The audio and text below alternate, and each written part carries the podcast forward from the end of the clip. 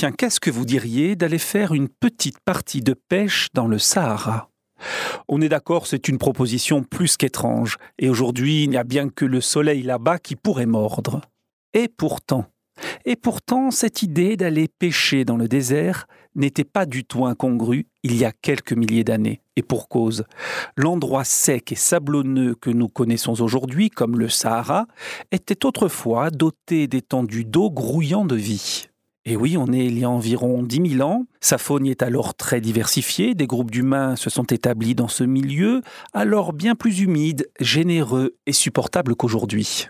Et on sait cela très bien, car on a en fait découvert dans le désert du Sahara des milliers de fossiles de poissons, de mollusques et d'amphibiens. Fossiles qui portent même pour certains des traces avérées de consommation par l'homme, qui lançait donc bien autrefois ses hameçons dans le Sahara.